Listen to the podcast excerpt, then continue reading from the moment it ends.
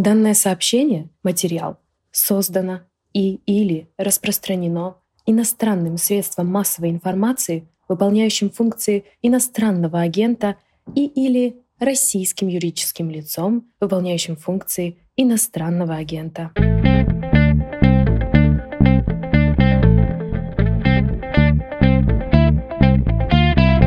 Здравствуйте, это подкаст «Что случилось?» о новостях, которые долго остаются важными. Меня зовут Владислав Горин. Сегодня в нашем подкасте Михаил Ахметьев, автор книги «Граждане без СССР. Сообщество советских граждан в современной России».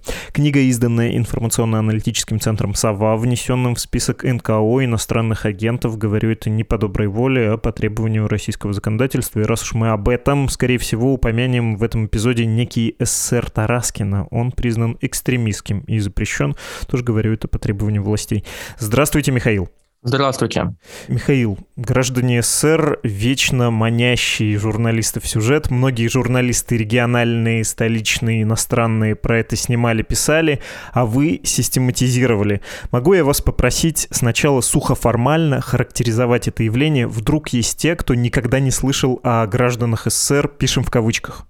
Ну, граждане СССР, если совсем коротко говорить, это люди, которые не признают легитимность Российской Федерации, ну, в принципе, и других современных государств постсоветских, потому что они считают, что до сих пор существует Советский Союз, до сих пор действует Конституция Советского Союза, другие советские законы, и они полагают себя гражданами Советского Союза, а не России. Россию они считают не государством очень часто вообще, а какой-то коммерческой структурой, которая используется в качестве средства там, эксплуатации жителей бывшего, точнее для них не бывшего, а действующего Советского Союза, потому что они считают, что Советский Союз ну, это территория оккупированная или территория колонизированная, и пытаются из э, этой системы отношений разными путями выйти, декларировав себя именно советскими гражданами многочисленные совершенно явления, очень много этих групп э, во многих регионах России есть, и я понял, что я не взял себе за труд взять и посчитать просто в вашей книге, сколько указано этих организаций. Вы помните число?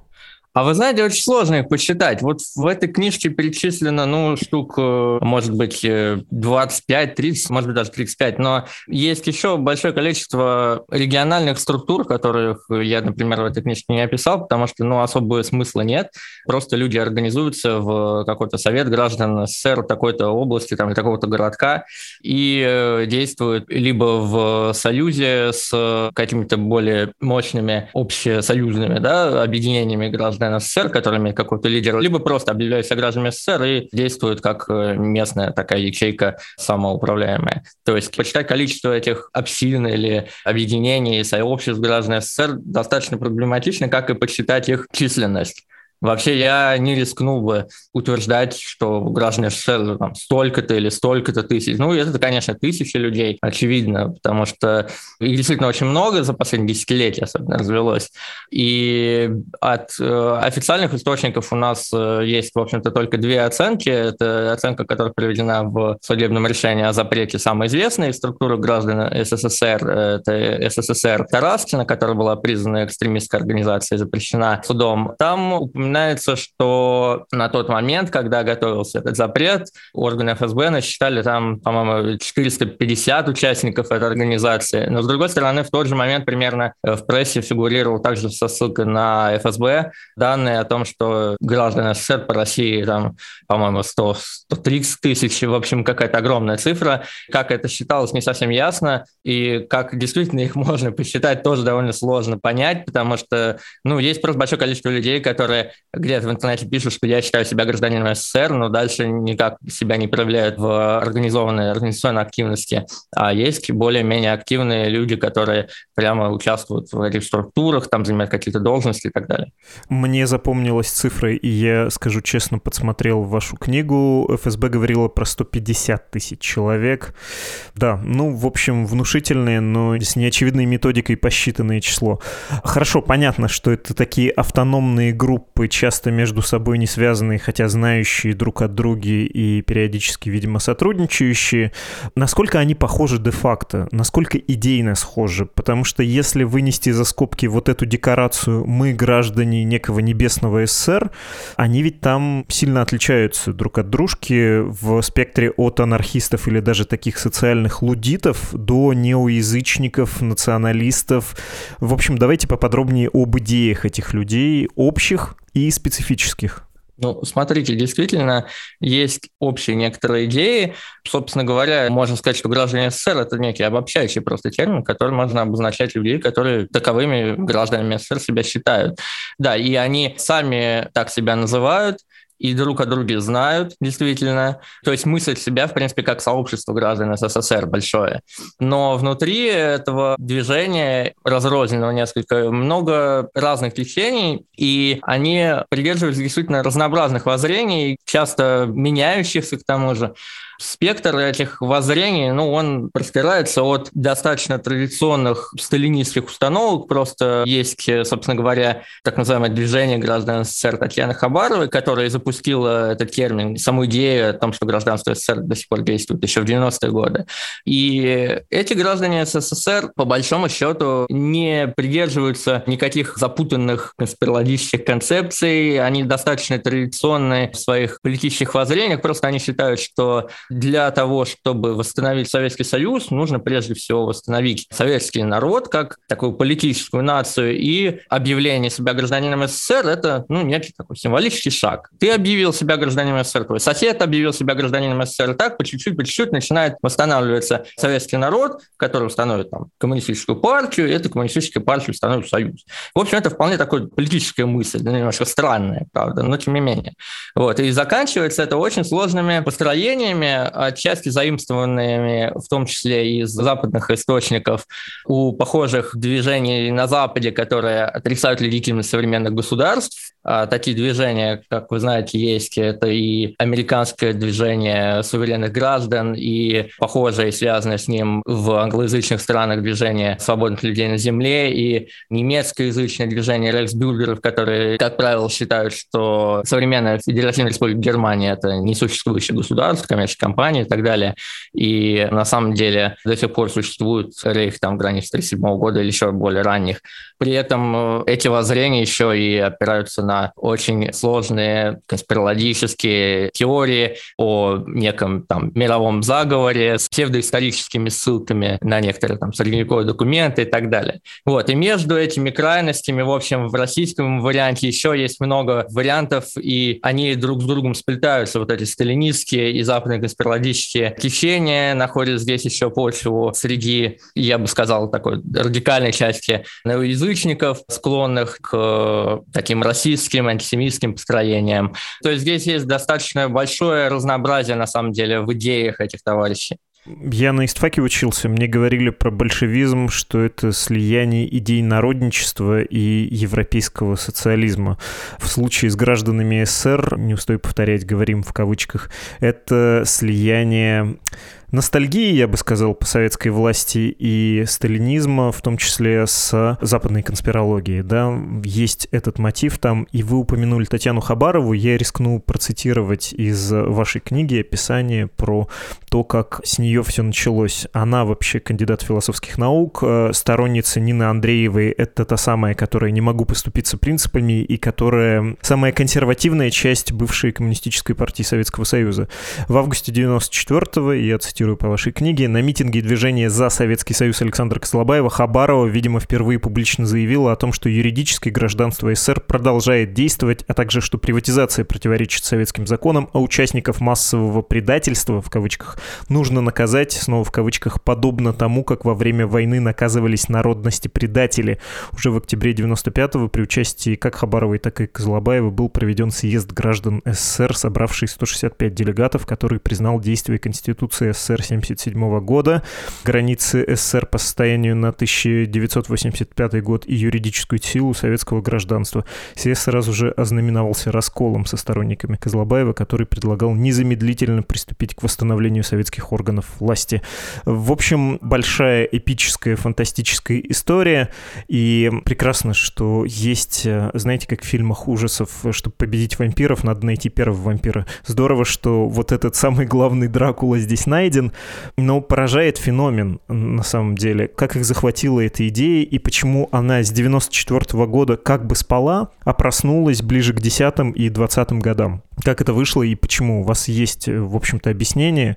Я немножко в поддавке играю, задавая этот вопрос. Да, да, но это вопрос хороший. Я не хотел бы тут говорить, что у меня есть там какое-то идеальное объяснение или что оно строго научно обоснованное, на самом деле, потому что я не занимался строгим там социологическим анализом этого движения, но я бы сказал, из того материала, который я изучил, я бы сказал, что достаточно много свидетельств в пользу того, что рост движения граждан СССР, который начался не так давно, собственно говоря, совпал. Ну, я думаю, что отчасти вызван чисто социально-экономическими переменами, проблемами в России, которые начались ну, вот, с 2014 года. Как рубль упал, так и в 2015 году, в 2015-2016 году именно в это время начался явно бурный рост численности граждан СССР.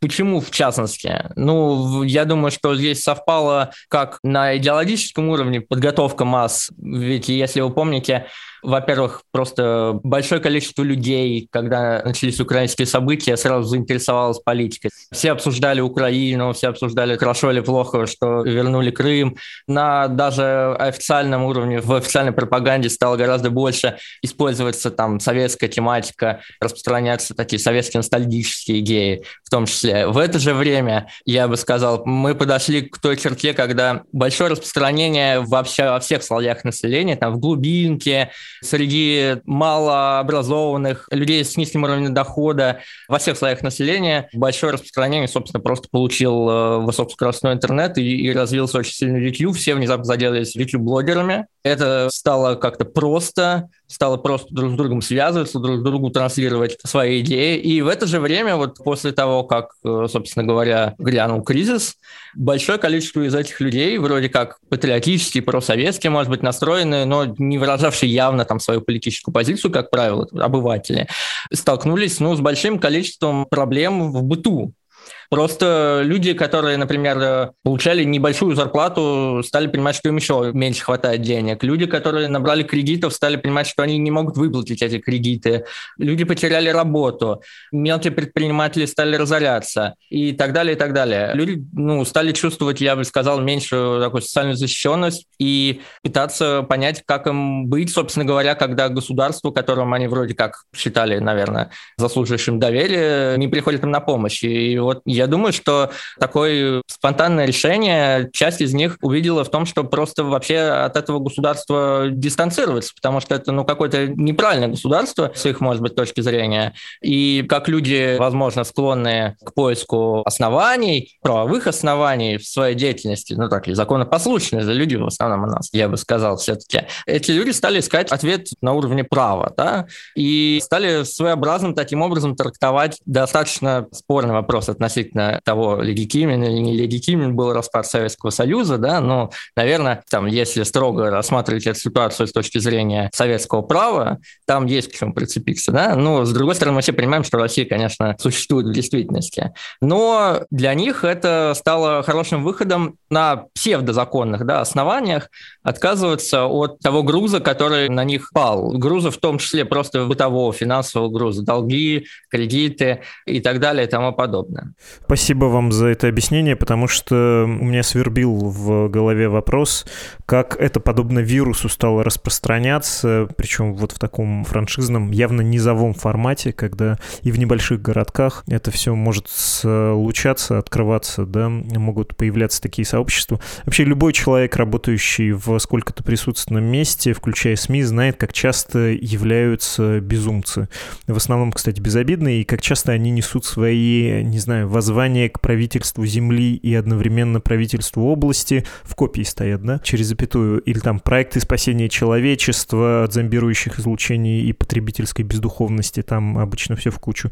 Какие-нибудь там конституции на основе концепции солнцеедения, дескать, давайте откажемся уже от пищи, будем непосредственно солнечную энергию через кожу принимать, ну и так далее, и так далее. Вот там всякие диалоги с добрым разумом, обязательно все с большой буквы написано.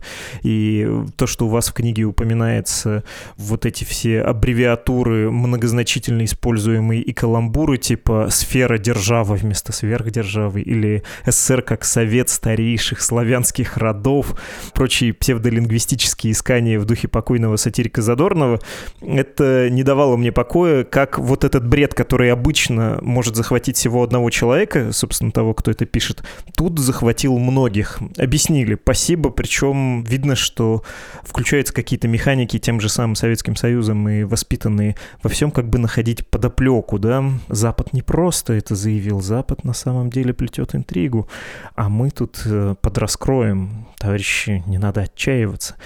Окей, а кто подпадает под э, действие этого излучения? У вас сказано, что это в основном люди немолодые. И география в вашей книге сугубо Российской Федерации. Я не нашел там ни одного примера, когда бы это распространялось, например, на Украине, в Беларуси, в любой другой стране бывшего Советского Союза. Это просто ограничение ваше или это явление действительно в границах только Российской и Советской Федеративной Республики бывшей действует? Смотрите, географически просто я ограничил свою работу только Российской Федерацией. На самом деле подобные граждане СССР существуют и в других бывших республиках Советского Союза, и, возможно, не только, а где-то, может быть, даже в русских диаспорах там за рубежом. Но, конечно, прежде всего в России и больше всего в России. Насколько я понимаю, небольшое, может быть, количество их какое-то существует в Казахстане, там в Северном Казахстане, скорее всего. В Беларуси, что касается Украины, тоже там они есть. Более того, их там тоже преследуют, как и в России. В России только преследуют там по разным статьям, в том числе по экстремистским статьям, потому что они распространяют антисемитскую пропаганду очень часто, и потому что они призывают там к свержению государственной власти иногда. Не очень явно, но все равно бывает такое. А украинские власти их начинают в последнее время преследовать, в том числе по закону о декоммунизации, потому что они используют э, советскую символику. Про Петровских нескольких лидеров задержали в прошлом, по-моему, году например. А что касается Западной Украины, там на самом деле есть тоже подобное течение, только не использующее вот эту советскую ностальгию. Они больше похожи на западных конспирологов, которых я упомянул, или на некоторую часть российских конспирологов, которые тоже не склонны апеллировать именно к советской государственности, но склонны отгораживаться от государства, провозглашать самого себя сувереном, то есть каждый человек там может провозгласить себя суверенным или там державой, или в российском варианте часто себя эти люди, в том числе граждане СССР, провозглашают живым человеком или живорожденным человеком, как бы имея в виду, что пока не провозгласил себя живым, ты считаешься мертвым. Там это сложная, достаточно конспирологическая теория, как раз из заимственного Запада. Вот. И, допустим, на Западной Украине тоже распространяются подобные идеи, просто про советские, советскую ностальгию там уж совсем не популярно, поэтому обходится без нее. А кто подвержен? Портрет? На самом деле, для того, чтобы составить детальный портрет участников этого движения, конечно, хорошо было бы провести нормальное социологическое исследование, интервьюировать их, поездить по регионам, Моя работа пока не включала это. Я надеюсь, может быть, кто-то займется этим. Это очень интересная тема. Но из того, что я мог судить по материалам, которые были мне доступны, я бы сказал, что в основном в этом движении участвуют люди пенсионного, предпенсионного возраста и люди среднего возраста, лет 40-45, часто с каким-то бэкграундом предпринимательским, мелкие предприниматели, которые потеряли деньги, разорились и не гнушаются всякими мошенническими схемами. Вообще там в этом движении есть просто аферисты, которые явно не особо серьезно относятся к этому всему, но видят в движении способ заработать, там, ну, можно продавать документы советские, там, паспорта, например, или еще как-то зарабатывать. Финансовые пирамиды всякие там они строят частенько. Даже какие какие-то криптовалюты якобы выпускают. Я не верю, что там реально они выпускают криптовалюту. Скорее всего, это какие-то воображаемые валюты. Но были там у них идеи, там некоторые выпускали, допустим, советский байкальский крипторубль. И выпустили какую-то огромную сумму якобы этих крипторублей, которые каждому полагаются. Но в чем заключается, на самом деле, непонятно. То есть какие-то неосязаемые деньги, но, тем не менее, финансовый вопрос вообще интересует этих граждан СССР тоже. Часть из них просто зарабатывает там на обмене российских рублей на какие-то вымышленные советские. Часть просто ругается друг с другом относительно того, кому на самом деле принадлежат все активы Советского Союза, которые вроде как должны достаться в итоге советским гражданам же, раз их украли. Но самое главное, что совершенно точно можно сказать, что в этом движении практически нет молодежи в классическом понимании. Людей до 30 лет почти нет, очень мало. А начиная там с 35 там, и дальше там их будет гораздо больше, да. Причем есть и, и женщины, и мужчины. Я лично не увидел какого-то значительного перекоса гендерного ни в ту, ни в другую сторону. Хотел вас как раз спросить про некоторых организаторов, потому что все это смахивает, конечно, на секты или на пирамиды. В вашей же книге я не особенно хорошо знаком с историографией. Я прочитал про то, что другие исследователи даже вводили термин некроманты или некрокоммунисты. Дескать, это как бы оккультные секты, возрастающие рождающая мертвеца Советского Союза. Вам кажется, вот этот мотив секты, он там насколько сильно представлен? Насколько это сообщество, которое пользуется слабостью, дезориентированностью, фрустрацией людей для того, чтобы выкачивать из них деньги, а насколько это все-таки преувеличенный мотив заработать на несчастных? Ну да, это правда. Это дело в том, что моя книжка, в общем не первая, а вторая на эту, эту тему. Но с тем, что чтобы обозначать их сектами, я не очень согласен. Конечно, в некоторых из этих структур есть какая-то явно коммерческая составляющая такая, но мне не кажется, что, во-первых, она самая главная, во-вторых, люди скорее идут в эти структуры не для того, чтобы заплатить им кучу денег, и они, как правило, не платят им кучу денег. Они могут, может быть, в некоторых из этих структурах какие-то небольшие деньги заплатить, но не огромные. И я сомневаюсь, что на участниках этого движения граждан СССР можно заработать очень большие деньги. Если только не говорить именно о классических финансовых пирамидах, которых они тоже продвигают, но они их продвигают не только среди как бы, граждан СССР, да, это, наверное, более широкая аудитория в том числе. И я бы не сказал, что в большинстве этих структур есть какие-то такие лидеры, гуру, которые обладают ближним кругом, который там принимает все решения, и какими-то остальными людьми, которые им должны беспрекословно подчиняться и подчиняются там и молятся на них. В некоторых структурах действительно есть какое-то ядро, в некоторых структурах просто один человек все возглавляет, в некоторых они все время друг с другом ругаются, потому что они пытаются построить э, орган советской власти по советской модели, собственно говоря, где есть там председатель Верховного Совета, там заместители, там куча министров и так далее. И вроде как все имеют право участвовать в принятии решений, но поскольку каждый хочет стать главным, они без конца раскалываются. И даже в некоторых структурах, которые обладают каким-то явным лидером или лидерской группой, из них на самом деле очень легко уйти люди уходят, это факт. Люди выходят из структур, берут и просто говорят, мы нет, не хотим, ничего не будем. В некоторых из этих структур пытаются как-то им угрожать и говорить, что вот вам будет плохо. Но, собственно говоря, в этой запрещенной экстремистской Тараскинской ССР собирают сначала у кандидатов на должности какое-то досье, в котором ты должен указать там огромное количество сведений о своей жизни. Ну, как бы это хороший инструмент шантажа, да, во-первых. Во-вторых, всегда человеку, который тебя пытается уйти, можно сказать, мы тебя осудим, там, в военный трибунал тебя приговорит к смертной казни. Ну, это обычная, в принципе, угроза, да, вообще у граждан СССР, они любят говорить, что там вот, вот предатели будут судить по советским законам. А советские законы, там, ну, государственная измена, да, предусматривали там вплоть до смертной казни. Но, во-первых, никто не пытается эту смертную казнь осуществить что-то. Там уже очень много людей приговорили, там, ну, включая всех там лидеров России и некоторых конкурирующих структур, там граждан СССР, они друг друга тоже пытаются какие-то приговоры выносить, вот. Но за этим как бы ничего не следует. Ну, можно так попугать, но, видимо, никого это особенно не пугает на самом деле, потому что совершенно спокойно люди отделяются от одной структуры и говорят, что вот мне надоело, я теперь сам буду главный, объявляют себя каким-нибудь там главой НКВД или кем-нибудь еще. Я хотел еще у вас уточнить про этих людей, про сторонников э, граждан СССР, про, собственно, граждан СССР. Это, конечно, самые разочаровавшиеся, видимо, в Российской Федерации люди. Они отрицают сам факт существования такого государственного образования. В это этом могу их понять. Э, я вообще, как человек сентиментальный, с трудом примиряюсь с действительностью после 1914 года. Все произошедшее кажется мне каким-то нереальным кошмаром.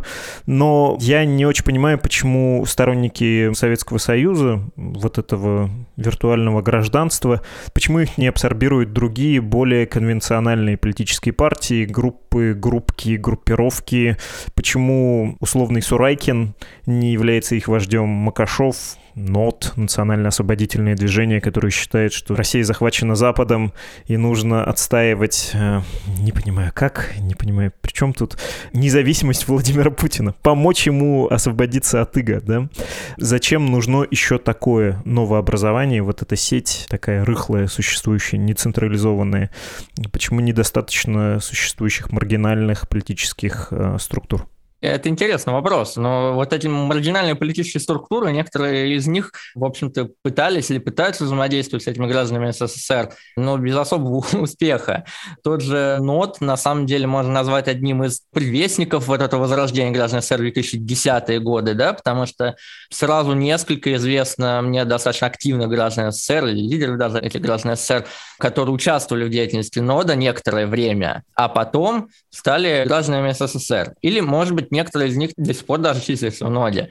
Но при этом сам депутат Федоров, который возглавляет НОД, считает э, граждан СССР мошенниками.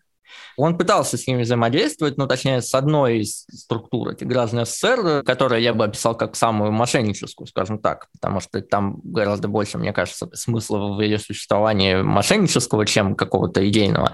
Но да, был такой эпизод, когда в общем, какие-то люди возле там Федорова у него в ноде и люди со стороны, которые решили создать нод СССР, нод Советского Союза, да, встречались, и они там разговаривали, обсуждали, что нам дальше делать, как нам дальше быть, э, сходства и различия пытались понять, какие у них. И Федоров в итоге объявил всех мошенниками, они Федорова тоже объявили предателем, потому что Федоров считает, что... Федоров такая концепция, в общем-то, заключается в том, что нам навязали в 93 году колониальную конституцию, но мы ее сами приняли, вот. И теперь мы должны, значит, поддерживать путь, Путина, который потихоньку начинает на самом-то деле, на самом-то деле никому не говорит, но восстанавливать СССР. И вот мы должны просто поддерживать Путина в его деятельности по восстановлению СССР, да, которая будет сложной, непростой. И в конце концов, когда нас будет много, мы сможем отказаться от этой колониальной конституции. Но пока мы не отказались, она фактически действует, она законна, ну как на референдуме же принято. Ну вот нам, нас обманули, но она ну, принята. А идея граждан СССР про то, что СССР там реально до сих пор существует, нужно там явочным порядком просто установить все органы власти, не признавать вообще никакую конституцию. Федоров считает, ну, слишком либо неуместными, либо радикальными. Он считает, что нужно действовать именно в правовом поле что интересно. Это он говорил прямо на встрече с этими гражданами СССР, что нам нужно действовать в правовом поле. А, скажем, какие-то маргинальные коммунистические группы, но для большинства из них, в принципе, я думаю, эти граждане СССР все-таки кажутся слишком безумными. Ну, некоторые пытались с ними взаимодействовать, но особого успеха не принесло это. Нет, они разные тоже, эти граждане СССР, даже внутри одного как бы течения они немножко различаются. Допустим, э, есть такое объединение профсоюз Союз, СССР, в принципе, в основном идея его и деятельность направлена на то, чтобы помогать людям, которых долги по квартплате и так далее. Они просто пытаются в судах обосновывать то, что они не платят, тем, что они граждане СССР и так далее. И вот э, в некоторых городах сторонники этого профсоюза, они достаточно радикальные, конспирологических, антисемитских концепций придерживаются, а в других, наоборот, они больше просто угорают по советской ностальгии, там и ходят да, на митинги совместно с КПРФ. Да, бывает, что граждане СССР на тех же митингах, что традиционно левые выступают, ну, по крайней мере, участвуют в них, но дальше что-то ни к чему это не приводит. Никакие попытки оккультурить, как-то идеологического воздействия оказать на этих э, политически неграмотных граждан СССР со стороны коммунистических организаций, насколько мне известно, никаким успехом пока не увенчались. По большей части люди это мирные, но это не защищает, это не спасает. Хотелось бы поговорить под конец про преследование. Спецслужбы бдят, Как вы уже упоминали, подсчеты ведут, 150 тысяч сторонников установления СССР насчитали. Дела случаются об экстремизме, бывают и административные и такие сякие. Ну, вообще, Россия страна чудесная, у нас свидетели Иеговы признаны экстремистами и запрещены. Недавно Генпрокуратура придумала себе движение Колумбайн, что есть оно вот как общее какое-то, видимо, даже организованное движение, потребовал тоже признать э, террористическим. Не может не вызывать беспокойство судьба граждан СССР, просто исходя из человеческого сочувствия. Что с ними происходит? Как их преследуют? И печальна ли их участь, если силовики продолжат? Ну, смотрите, по той информации, которую мне удалось найти, на данный момент примерно о 90, ну, чуть меньше, может быть, уголовных делах против там более чем 100 граждан СССР известно. Ну, часть из них уже была расследована, и они были осуждены, часть была, на самом деле, прекращена, некоторая часть еще только ждет вынесения приговора. И не все из этих дел, на самом деле, экстремистские, там часть, по крайней мере, которая мне была известна, ну, где-то половина, наверное, касается скорее чисто бытовых ситуаций. Довольно часто их привлекают, например, за вождение в пьяном виде, потому потому что они, пользуясь тем, что они гражданами СССР, вешают себе номерные знаки там на автомобиле и ездят как хотят, в принципе. Есть довольно неприятные да, случаи, когда их привлекают за применение насилия к представителю власти и по похожим там статьям. Как правило, это не опасное для жизни насилие, то есть они могут толкнуть полицейского, когда с ним ругаются, или там еще что-то так, ну, не знаю, дать э, там пощечину. Один, допустим, замахивался топором на судебных приставов, но только угрожал, на самом деле счастью, не довел до конца своей угрозы. И в этом смысле некоторая степень агрессии есть, но она не то чтобы очень сильно, наверное, отличается от тех людей, которые систематически не платят по долгам, не платят э, по кредитам и при этом не являются гражданами СССР. Да? Если у органов власти к тебе куча претензий, почему ты не платишь, ну, наверное, какая-то часть из этих людей будет там ругаться и толкаться. Вот, и граждане СССР тоже это делают. А что касается экстремистских обвинений, то, да, часть из них связана с тем, что эти граждане СССР постят во ВКонтакте, в YouTube, в Одноклассниках. Это довольно часто разные антисемитские видео, их можно несложно найти на странице граждан СССР. И, в принципе, сейчас 282, как говорится, частично декриминализована, то есть за первым нарушением в течение года административно следует ответственность. Но есть граждане СССР, которые как бы это не сильно останавливают, и они доводят до уголовного преследования, потому что они продолжают вот эту бельберду репостить. При этом довольно большое количество этих граждан СССР привлекают сейчас как участников запрещенных организаций, потому что запрещена и признана экстремистской СССР под названием Союз Социалистических Республик или Союз Славянских Руси, второе не совсем верно, Тараскина, и еще сейчас признан экстремистским запрещен Совет Пригубанского округа города Краснодара, граждан СССР Марины Мелеховой. И их, да, судят как участников, потому что они занимали какие какие-то посты в этих структурах граждан СССР, там были полпредом в такой-то области, министром того-то, министром всего-то.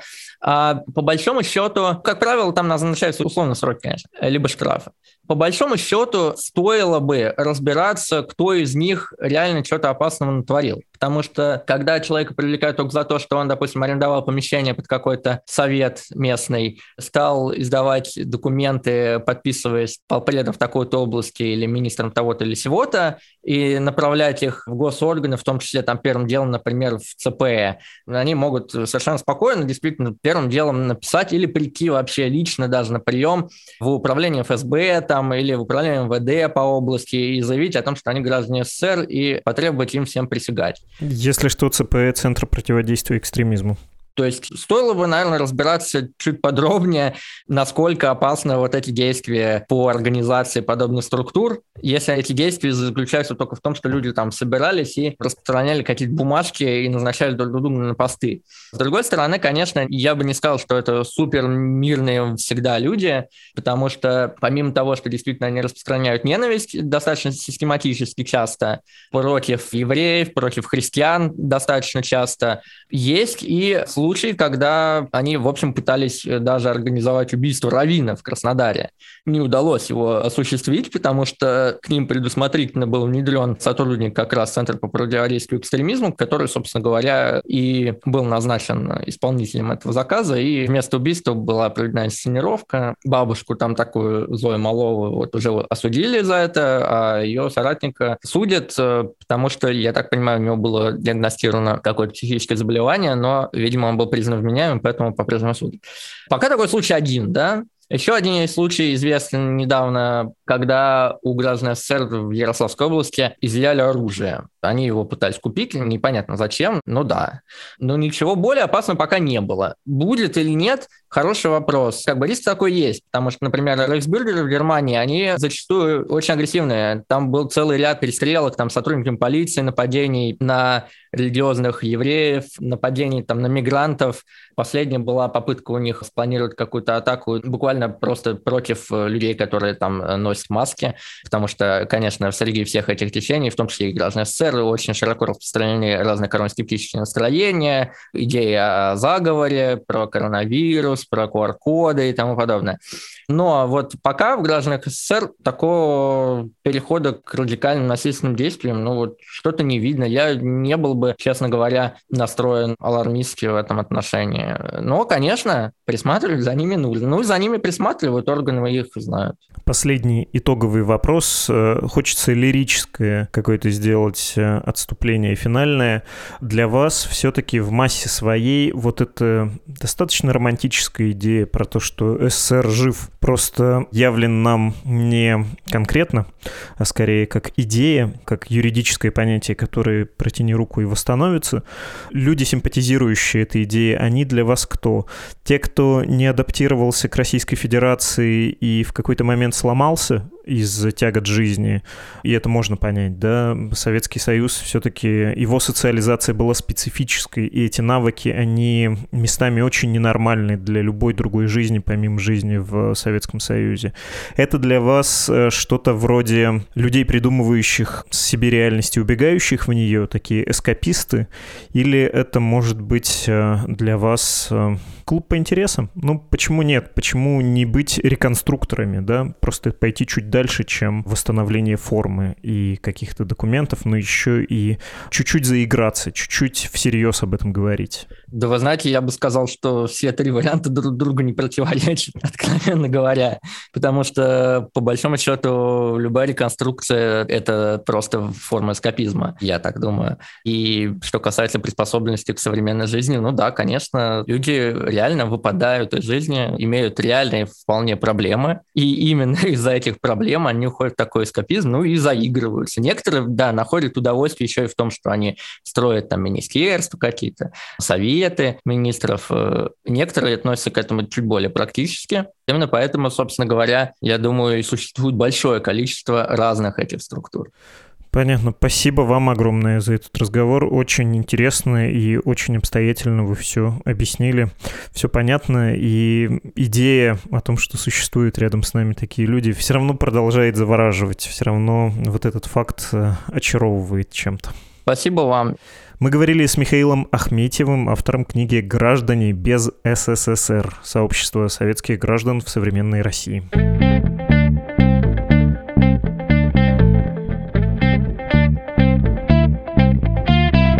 Этом году у нас сложилась добрая традиция, что вы, слушатели, читаете объявления об иноагентстве «Медузы», которые мы ставим в самое начало эпизода. В этот раз объявление для нас начитала Ольга. Спасибо большое, Ольга. Вы слушали подкаст «Что случилось?». Он посвящен новостям, которые долго остаются важными. support.meduza.io Не новый, но жизненно важный адрес. Там вы можете узнать о том, как поддержать «Медузу» финансово, чтобы издание могло существовать. Ну или не существовать, утратив вашу поддержку, выраженную в ежедневных поступлениях средств можем взять и скоропостижно закрыться через месяц-другой. Это уж вы выбираете, какой сценарий вам больше нравится. Подкаст «Что случилось?» — это я, Владислав Горин, редактор и продюсер Лора Суслова, автор музыки Виктор Давыдов и обитель изящных линий отдел дизайна «Медузы». До свидания.